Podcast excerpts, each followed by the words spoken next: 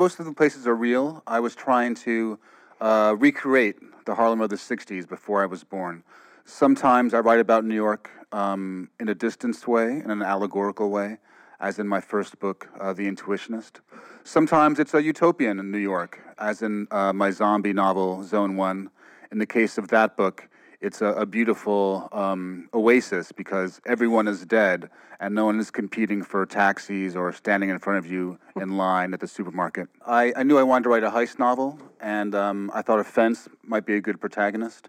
And so, a fence, a, a dealer in stolen goods, um, will often have a, a storefront where they sell legitimate merchandise, appliances, furniture, and in the back is their um, illicit illicit merchandise, uh, the stolen goods, and to me that spoke of a of a um, divided nature that serves uh, my portrayal of of Ray Carney.